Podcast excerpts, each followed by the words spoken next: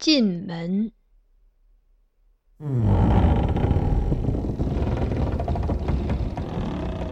宫门夜开，后果异常严重。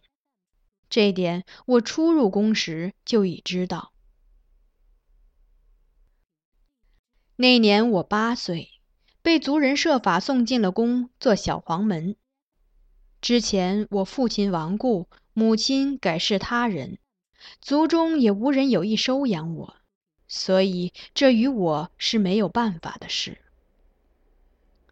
我与其他三四十名同时入宫的孩子一起接受宫廷礼仪规章的教育，涉及到重要之处，负责教导我们的内侍殿头梁全一会请两省内侍诸司勾当官来为我们具体讲解。皇城朱门一旦天黑必须关闭，日出之前绝不可擅开。说这话的人是勾当内东门张茂泽。出入内宫多要经由内东门，勾当内东门长宫进人物出入，对宦官来说是相当重要的官职。他那时才二十多岁，以此年龄出任此职的人不多，而他神情淡泊，略无金色，说话的语气亦很温和。我另留意到，在那天所来授课的内臣中。他穿的衣服颜色最为暗旧，像是穿了多年的，然而却洗得很干净。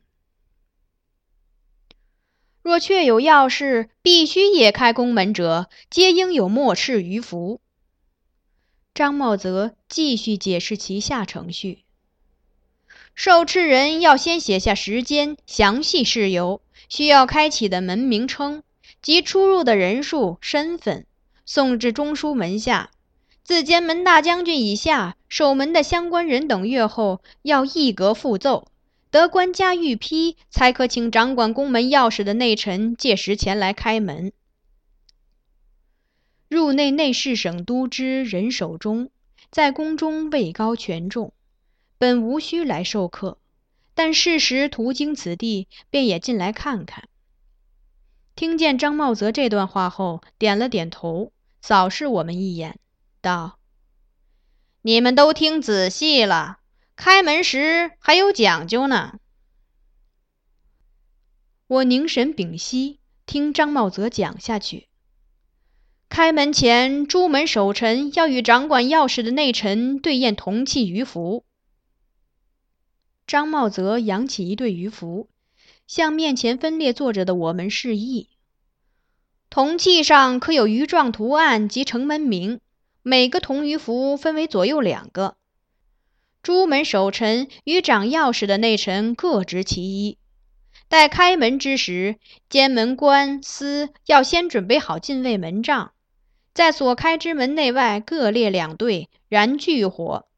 守臣内臣仔细验明鱼符，确保无误后，才能将门打开。鱼符虽合，监门使臣不验便开门，或验出不合仍开，又或未成末敕而擅开者，皆要受刑律严惩。都记得了吗？人手中插言道：“我们均欠身称是。”他依指前列离他最近的小黄门，命道：“你重复一遍。”那小孩略显迟钝，站着想了许久，才结结巴巴地说出两三句，且终有错误。人手中一敲他头，怒道：“就这几句话都记不住，如何在宫里做事？将来你们中难免会出几个掌管宫门钥匙的，若出了错，那可是要掉脑袋的。”张茂泽从旁补充道。若不依事律放人出入，轻者徒留，重者处绞。小黄门们大多闻之惊骇，左右相顾，暗暗啧舌。你出去，在院内跪下思过，今晚的膳食就免了。人手中宣布了对那小孩的处罚决定，再环顾其他人，最后选中了我。你可都记下了？我站起躬身，给他肯定的回答，按张茂泽的原话一一说来。皇城朱门一待天黑必须关闭，日出之前绝不可擅开。若确有要事必须夜开宫门者，皆应有墨敕于府。若不依事律放人出入，轻者徒留，重者处绞。一字不差。自张茂泽以下，诸内司臣均颔首微笑。任守忠也颇满意，何言问我：“你叫什么？”梁元亨。我答，又加了一句：“元亨利贞的元亨。”显然这是画蛇添足了。此言一出，人皆色变。人手中两步走至我面前，劈头就给了我一耳光。胆大妄为的小崽子，你不知道避讳吗？我这才依稀想起，当初爹跟我解释我的名字的时候，也曾经嘱咐过，不要当着别人说其中的“真”字，因为金上会真，所以“真”也是要避讳的。我顿时怔住，不知该如何应对，只默然垂目而立。人手中吩咐左右。把他拉下去锁起来，待我请示官家后再做处置。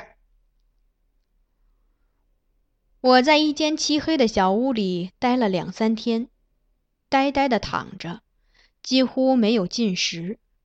好几次昏昏沉沉的睡去时，我以为自己快要死了。终于有人打开门，久违的光亮如潮水般涌进。刺痛了我的眼睛。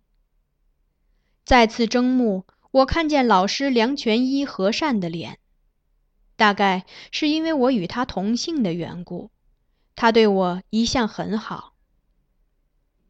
走吧，他说。见我无力行走，竟然蹲下，亲自把我背了出去。我无法抑制的眼泪滴落在他颈中，他若无其事的继续走。也没安慰我，但说：“以后可要小心啦。犯会这种事，若是在外头，也许大多能被遮掩过去；但在宫里就不一样，微有差池都可能危及性命。是张先生恳请皇后在官家面前为你说情的，这你应该记住。”我当然会记住。在张茂泽再来授课后。我尾随他出去，奔至他面前跪下，叩谢救命之恩。他只微微笑了笑，说：“你这孩子名字太容易引起犯讳的字，还是改一个为好。”我同意，恭请他为我改名。他略一沉吟，道：“怀吉，你以后就叫梁怀吉吧。”我认真谢过他，他又问：“你是不是念过书？”我答：“以前在家跟爹学着识了几个字。”他颔首，又着意看看我，才转身离去。